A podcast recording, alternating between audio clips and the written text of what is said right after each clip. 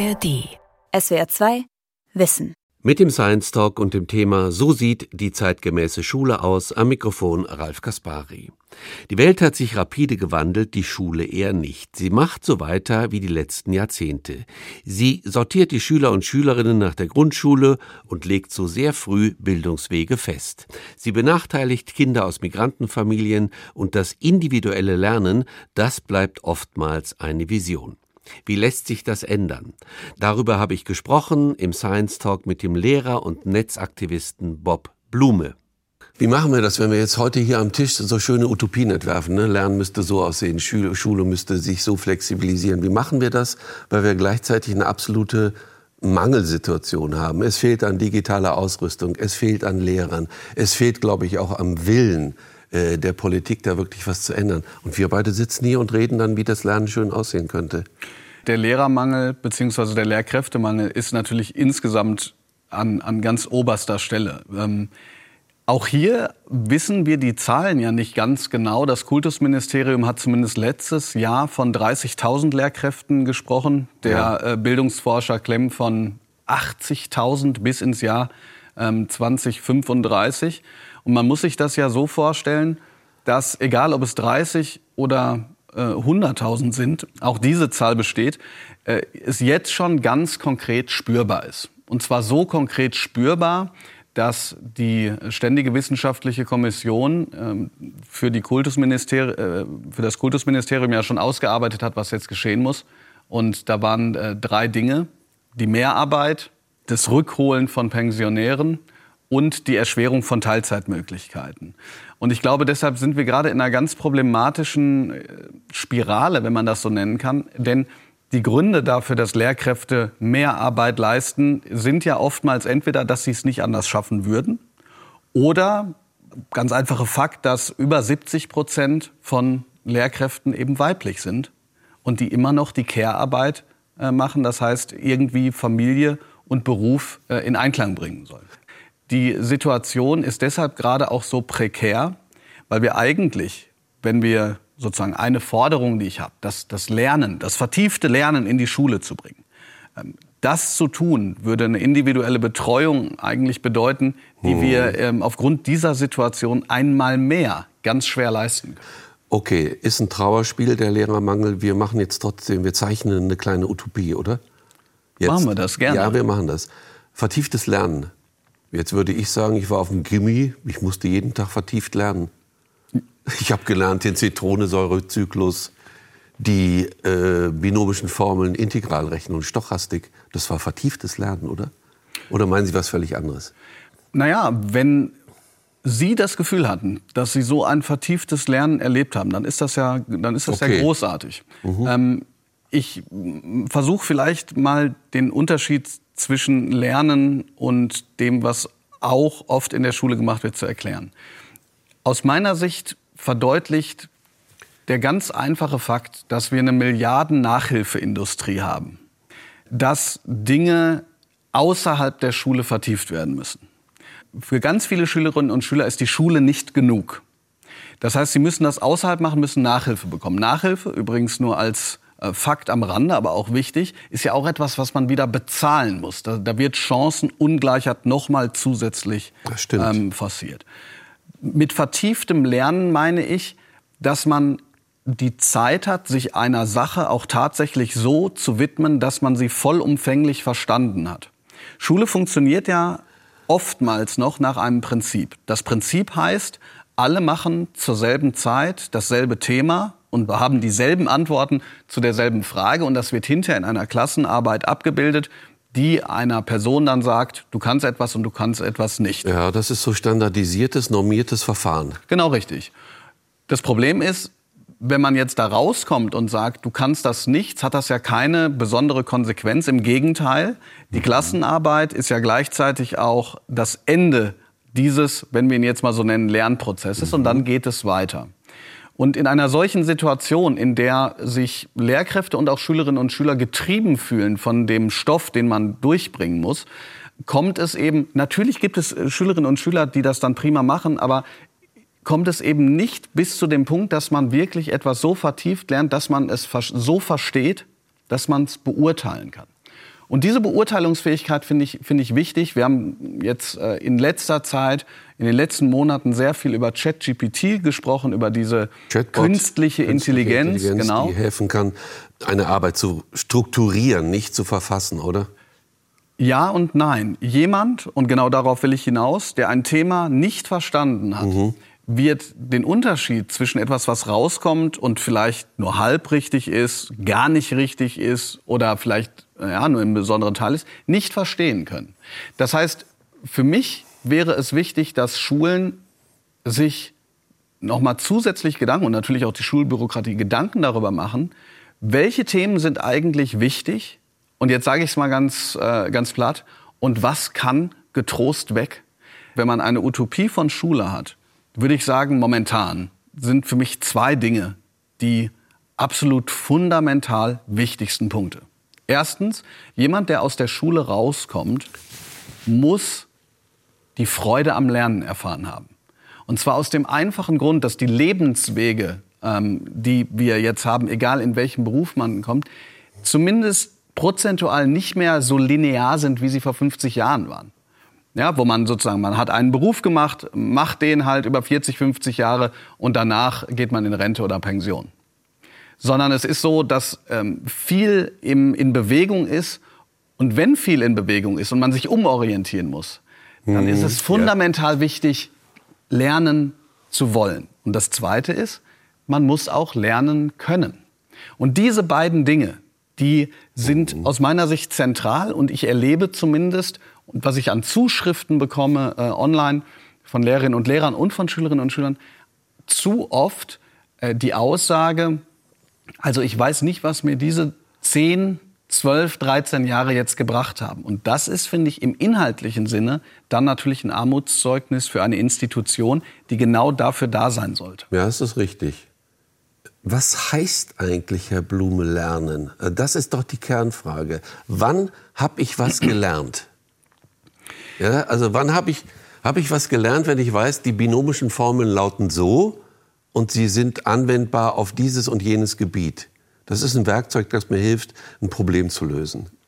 Es gibt ähm, eine Definition, die ich jetzt nur umschreiben kann, von einem ähm, Alfred North Whitehead. Der spricht über Bildung, aber das würde ich genauso über Lernen sagen. Der sagt, Bildung ist die Kunst, Wissen nutzbar zu machen.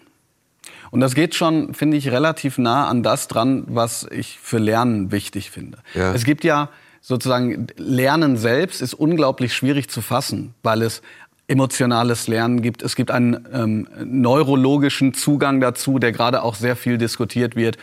Für mich wäre es zunächst einmal wichtig zu sagen, Lernen ist ein Aneignungsprozess, in dem jemand entweder alleine oder zusammen zu einem Verständnis, zu einer Erkenntnis kommt. Jetzt ist es aber oftmals so, dass wir bestimmte Erkenntnisse, die sich durch Lernen ergeben, nicht einfach, ich sage jetzt mal in zehn Minuten so, so in Anführungsstrichen durchpauken können. ja. Beispiel. Selbstwirksamkeit. Das heißt, der Gedanke daran, dass das, was ich tue, sage und bin, wichtig ist für die Gesellschaft. Eine solche Selbstwirksamkeit erlernt man nicht in einer Doppelstunde, sondern die erlernt man, indem man zum Beispiel Projekte mitplanen kann, indem man zum Beispiel einbezogen wird in das, was man lernt und wie man das lernt, indem man ernst genommen wird, eben als junge Person Vorschläge zu machen, wie Schule sich verändern kann und so weiter. Das heißt, das, da, da betrifft Lernen plötzlich viel mehr als, sagen wir mal, ein, ein Unterrichtsziel, äh, das man gemeinsam eben abarbeiten kann. Also Sie würden sagen, äh, Wissensvermittlung ist wichtig, aber es ist nicht das Wichtigste, sondern darüber steht Selbstwirksamkeit. Also ich meine, das ist wirklich doch das alte klassische Ideal äh, Persönlichkeitsbildung, oder nicht? Genau, also letzten Endes sprechen wir, wenn wir über eine solche Form von, von Lernen und Persönlichkeitsbildung sprechen, plötzlich wieder über das Bildungsideal von Humboldt. Und das wird ja ständig sozusagen aus der, aus der Schublade gezogen. Wird es, aber aus meiner Sicht von den falschen Personen. Wieso? Ich glaube, dass eine umfassende, nachhaltig wirksame Bildungsvision wirklich auch ähm, in im Kultusministerium und von der, von der Bundesministerin selbst angestoßen werden müsste. Ich verstehe auch, dass das sozusagen, das ist nicht, äh, wenn man darüber nachdenkt, ist das nicht das, was am, was konk am konkretesten ist. Es ist nicht das, wo man denkt, ja Mensch, was brennt denn am meisten unter den Nägeln? Äh, wir bräuchten sozusagen, wir müssen noch mal das Bildungsideal ausgraben. Und ja, da sprechen viele Leute drüber. Aber ich glaube, dass es wichtig wäre, dass wir aus so einem Verwaltungsmodus auch rauskommen und dass diejenigen, die in der Verwaltung aber natürlich sind und die wahnsinnig viel Verantwortung haben, auch noch mal darüber nachdenken, was wollen wir eigentlich? Sie haben es gerade angesprochen, es geht natürlich um Zugangsberechtigung. Lernen und ein Lernen, das man auch möchte und zu dem man fähig ist, schafft es letzten Endes, dass man äh, zertifiziert wird und dass man damit eine Berechtigung bekommt, zum Beispiel Universität, universitär weiterzulernen. Ich finde aber auch, dass Bildung, wenn wir das als, als zweiten Begriff einführen, also das, was am Ende rauskommt, wenn man gelernt hat und natürlich auch verstanden als Prozess, Bildung eben auch bedeutet, zu wissen, was man tun kann, nachdem man von der Arbeit gekommen ist. Mhm. Und momentan sehe ich das Problem, dass dadurch, dass verständlicherweise dieses große Panorama, was in der Schule abgebildet werden soll. Also Schülerinnen und Schüler sollen ja quasi multitaskende, allwissende Holistiker werden. Die müssen in allem gleich gut sein und gut werden, damit sie dann eben den Abschluss schaffen. Das erlaubt eine Vertiefung in der Art gar nicht, was dann dazu führt, dass die Frage aufkommt, ist das eigentlich nützlich, was wir gemacht haben? Wenn man Bildung und Lernen aber unter dem einzelnen Aspekt der Nützlichkeit nur versteht, dann geht es ganz schnell in eine Richtung, die ich schwierig finde, nämlich dass man dann plötzlich sagt, also eigentlich brauchen wir doch, wir kennen alle diese äh, spätestens seit dem damalig äh, sehr populären Tweet aufgekommene Aufzählung Versicherung, Miete ja, und, äh, genau. und Steuern. Ja. ja. Und ich sage nicht, dass eine solche finanzielle Bildung, die übrigens teilweise auch in den Bildungsplänen steht, ähm, dass das nicht sinnvoll ist. Ja. Also dass es nicht Aber sinnvoll ist, ist Alltagsbezug zu machen. Die Hälfte der. Genau. Aber wenn man wirklich Lernen als eine solche Form von ganzheitlicher Bildung äh, äh, sieht oder, oder das, was Schule leisten soll, dann ist es gleichzeitig die Aufgabe der Schule, dafür zu sorgen, dass, was ich gerade gesagt habe, dass die Erkenntnis der, und jetzt sage ich eben nicht Nützlichkeit, sondern der Relevanz, dass die auch erlangt wird. Und jetzt komme ich zurück zu dem, was wir gerade eben auch kurz besprochen haben. Relevanz erlange ich aber nur, wenn ich etwas vertieft verstehe. Und dann ist es übrigens auch okay, danach zu sagen, ich habe es jetzt verstanden und das, da werde ich nicht weitergehen. Aber dieses, dieses, diese also, Oberflächlichkeit, mhm. ja, die zwangsläufig, wenn das so viel ist, äh, ähm, ähm forciert wird, mhm. das sollte es eigentlich nicht okay, sein. also wir haben einen Baustein, vertieftes Lernen. Und vertieftes Lernen ist nicht, wie Sie gesagt haben, wir lernen jetzt einen Stoff in zehn Doppelstunden, wir schreiben eine Arbeit und Franz hat eine vier. Okay, Franz kriegt das Signal, du hast nichts gelernt und nichts kapiert. Jetzt mach mal weiter. Wir machen nämlich jetzt die nächste Arbeit. Ne? Also da bleibt ja irgendwie permanent in diesem jetzigen System was auf der Strecke an Wissenslücken, an Defiziten, auch an, an Unzufriedensein. Franz hat die vier. Wurde ihm signalisiert, Junge, du bist schlecht, ne? Gib dir mal ein bisschen mehr Mühe. Das läuft ja alles, so wie ich Sie jetzt verstanden habe, darauf hinaus, wenn ich das richtig sehe, diese standardisierten, normierten Prozesse in der Schule, die sich auch in der Struktur widerspiegeln, abzuschaffen. Wenn ich was vertieft lernen will, brauche ich keine eine Stunde, sondern das kann auch mal eine Doppelstunde sein oder Projektlernen. Absolut. Ich meine, eine Sache, äh, bei einer Sache müssen wir, ähm, also die, die muss ich noch mal betonen. Ich, ja. ich plädiere nicht dafür, dass plötzlich alles willkürlich willkürlich ist. Also jeder. Also wir schaffen äh, alle Schulformen ab und lernen pff, zehn Doppelstunden irgendwas. Okay, alle Schulformen abschaffen, warum nicht? Also eine Schule für alle, zumindest bis zur neunten Klasse, ist schon eine Vision, wer, wer die ich durchaus Sinne? unterstütze. Ja, okay. absolut. Ähm, können wir aber darauf ja, zurückkommen. Später. Ich, ich möchte nur sagen, dass ich es trotzdem sehr, sehr wichtig finde, dass basale Kenntnisse, also das heißt ähm, lesen, schreiben, rechnen, und dann auch auf sozialer Ebene natürlich einander zuhören, miteinander sprechen. Die, die bleiben zwangsläufig zentral, weil sie natürlich die Grundlage dafür sind, dass man weiterlernen kann. Ist, glaube ich, aber auch klar. Das ist klar. Ja. Ähm, muss nur gesagt werden, weil ähm, wenn man so über Projekte und darüber spricht, dass man eigene Schwerpunkte ähm, äh, sich selber aussuchen kann, dann oftmals das Argument kommt, na ja, aber äh, dann macht ja jeder, was er will. Also darum geht es nicht. Es geht nur darum, dass das, was Sie gerade gesagt haben, dass das ernst genommen wird, dass Schulen Freiräume auch dafür bekommen, das so umsetzen zu können. Es gibt ja Modellschulen, ähm, wenn man sich beispielsweise die Liste derjenigen Schulen anschaut, die den deutschen Schulpreis gewinnen, das ist einfach eine Möglichkeit, dann sieht man, es gibt schon solche Leuchtturmprojekte. Allerdings macht das Ganze keine Schule.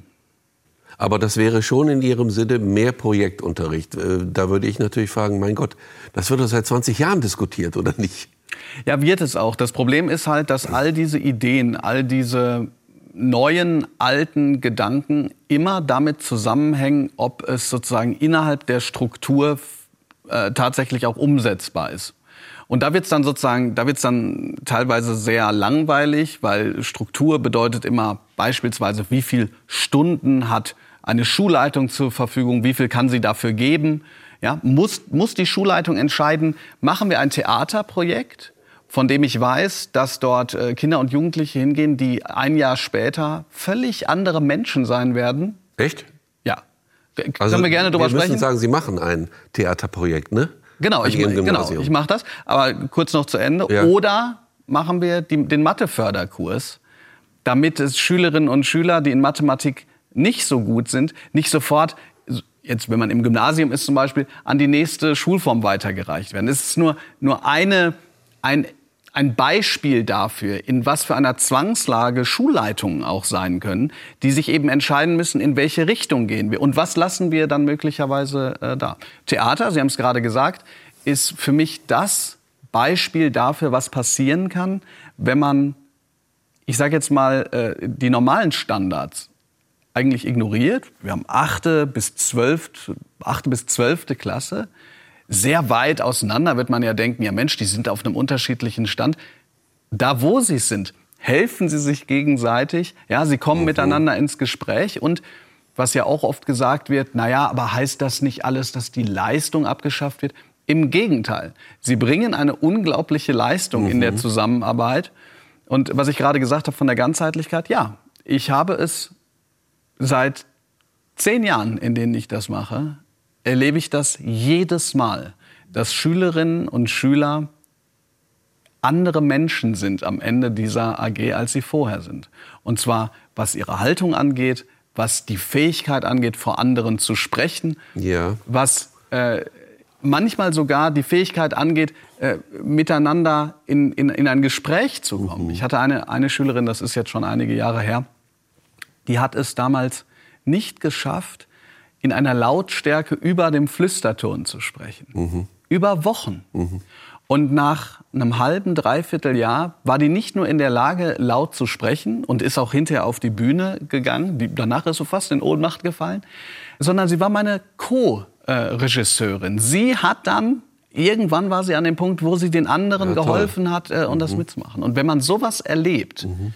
dann muss man eigentlich sagen, ähm, wofür soll Schule denn sonst da sein? Ja? Und ich höre immer noch auch von Eltern, von, von einer Mutter, die hat mir beispielsweise geschrieben, dass ihr, ihr Sohn, der ist erst in die eine Richtung gegangen, jetzt, ähm, der wollte erst Physik studieren, ähm, jetzt wird er Lehrer, er hat gesagt, er spricht immer noch von dieser Theater AG. Ja.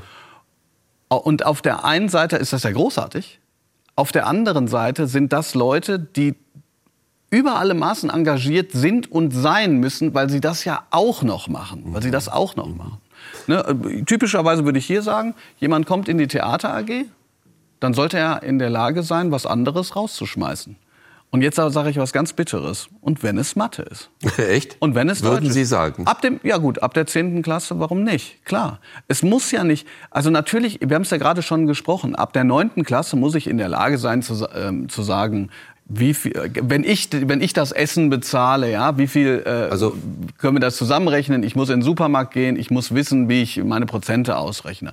Aber es muss ja jetzt nicht jeder Stochastik-Experte. Nee, das verstehe ich. Also auch da würden Sie sagen, weg von diesen standardisierten Lernvorgängen, wenn, wenn der, der äh, Karl sagt, seinem Lehrer, ich möchte jetzt, ich möchte den Theaterkurs und dafür Stochastik weglassen. Dann wäre das in Ihrer Schule möglich. Nein. Das wäre Ach so, in meiner nein, Schule. Ja, ja, genau. Schule, in der, in, in der, der Schule, jetzt, über die wir jetzt träumen. Genau, in sozusagen in meiner Gedankenschule wäre, wäre ist das, das möglich. möglich. Genau. Ja. Äh, geht natürlich nur bis zum gewissen Grad. Er kann ja nicht sagen, ich möchte mich Stochastik völlig abwählen.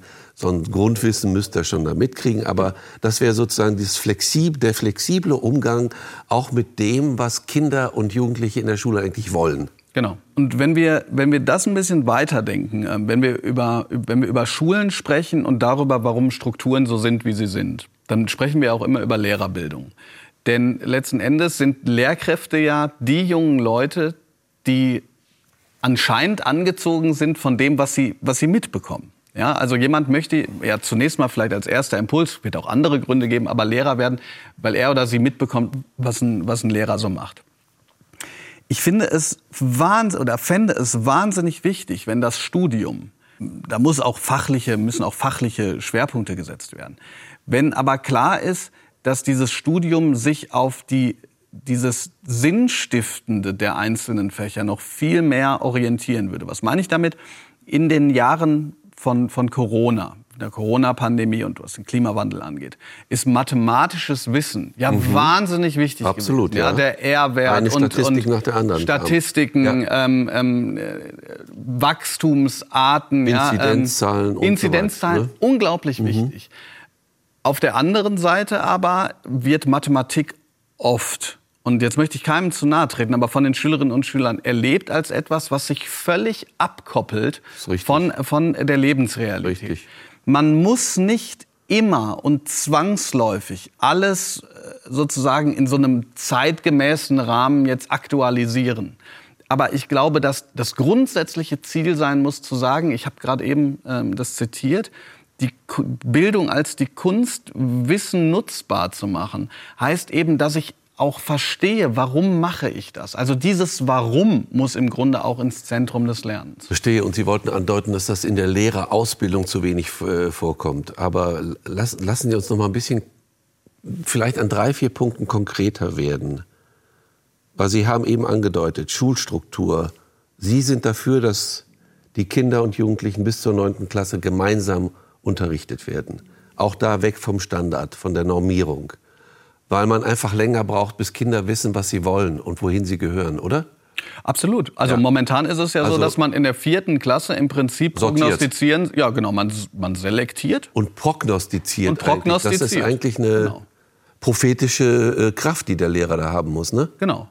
Und wir, und wir wissen ja sozusagen in beide Richtungen, dass das, dass das einfach nicht immer stimmt. In beide Richtungen, damit meine ich, dass vielleicht jemand eine Empfehlung bekommen hat ähm, für, für eine andere Schulform und äh, er schafft es eben doch, ich sag mal, er schafft es im Gymnasium oder er schafft es eben nicht, obwohl er die, diese Empfehlung bekommen hat.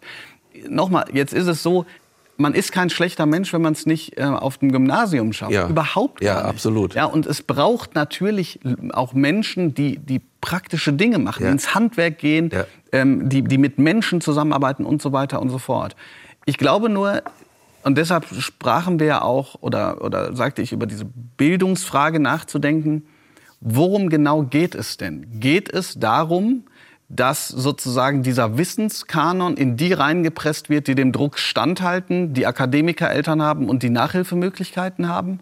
Oder geht es nicht auch darum, in dem Erziehungsauftrag, den, der ja in jedem Schulgesetz geschrieben ist, dass man dieses Miteinander wirklich ernst nimmt. Und ernst genommenes Miteinander heißt, dass beispielsweise man ähm, Möglichkeiten dafür schafft, dass diejenigen, die es gut verstehen, die, denjenigen, die es nicht gut verstehen, ähm, helfen können. Ach.